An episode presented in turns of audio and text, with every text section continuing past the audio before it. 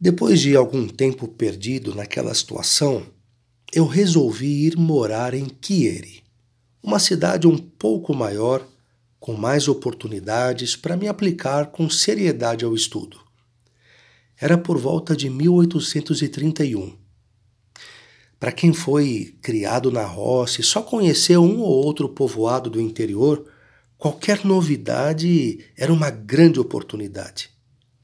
Lá eu me hospedei na casa de uma conterrânea, Dona Lúcia Mata. Ela era viúva com um filho só. E ela tinha se mudado para aquela cidade para acompanhar mais de perto o menino. A primeira pessoa que eu fiquei conhecendo lá foi o padre Valimberti, de saudosa memória. Ele me deu bons conselhos para me manter longe dos perigos daquele lugar. Me convidava sempre para ajudar a missa, e isso era para ele uma oportunidade de me dar sempre alguma boa sugestão. Ele é quem me apresentou ao responsável pela escola e aos demais professores também. Como os estudos que eu tinha feito até então eram muito pouco, vindo a dar quase em nada, me aconselharam a entrar para a sexta sala, que corresponderia hoje mais ou menos ao sexto ano do fundamental.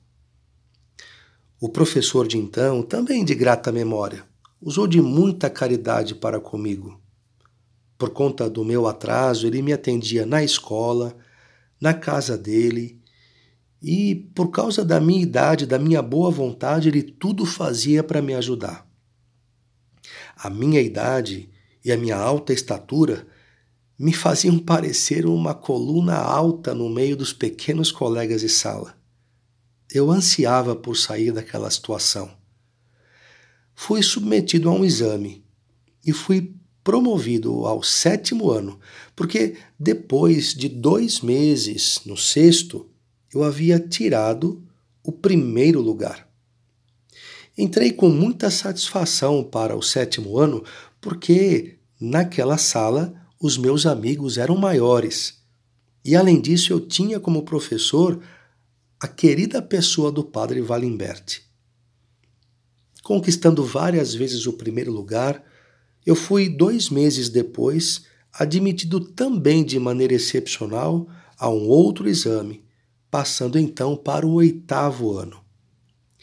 O professor do oitavo ano era o seminarista José Tima ele era exigente na disciplina.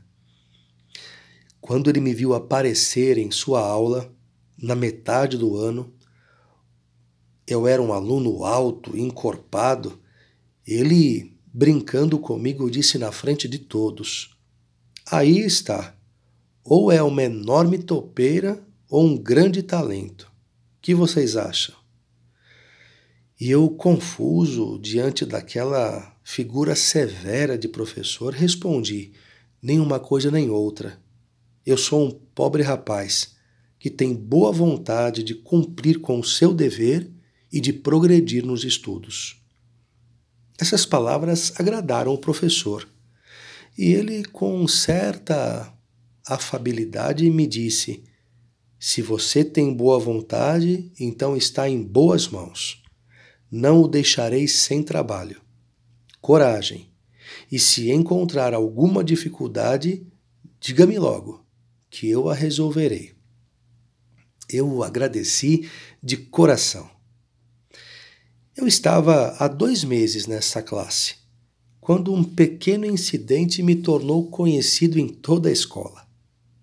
O professor estava explicando uma matéria. Naquele dia eu não havia levado o livro daquela matéria. E para disfarçar esse esquecimento, eu mantive aberto na minha frente um livro de uma outra matéria. Os companheiros perceberam e começaram a rir, um atrás do outro, e a desordem tomou conta da sala.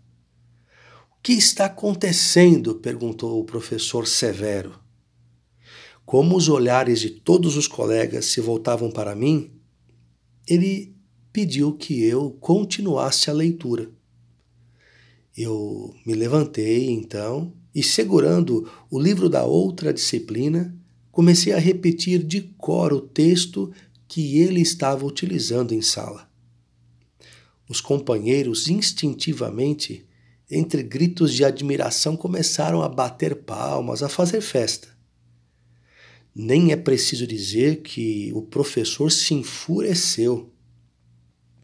E isso porque era a primeira vez que ele não conseguia manter a disciplina em sala de aula. Ele me deu um safanão e depois, pondo a mão sobre o meu livro, ele pediu que eu desse uma explicação para aquela desordem. Então, os colegas de sala disseram: Professor, é que o João Bosco, enquanto lia o texto da matéria desta aula, tinha nas suas mãos um livro de outra matéria. O professor, então, tirou o livro de minhas mãos e me pediu para continuar a ler o livro que estava sendo utilizado em sala. E eu assim o fiz, sempre de cor. Então ele me disse: pela sua feliz memória, eu lhe perdoo o esquecimento. Você tem sorte. Procure servir-se sempre bem desta memória. E ao final daquele ano escolar, eu passei com boas notas para o nono ano.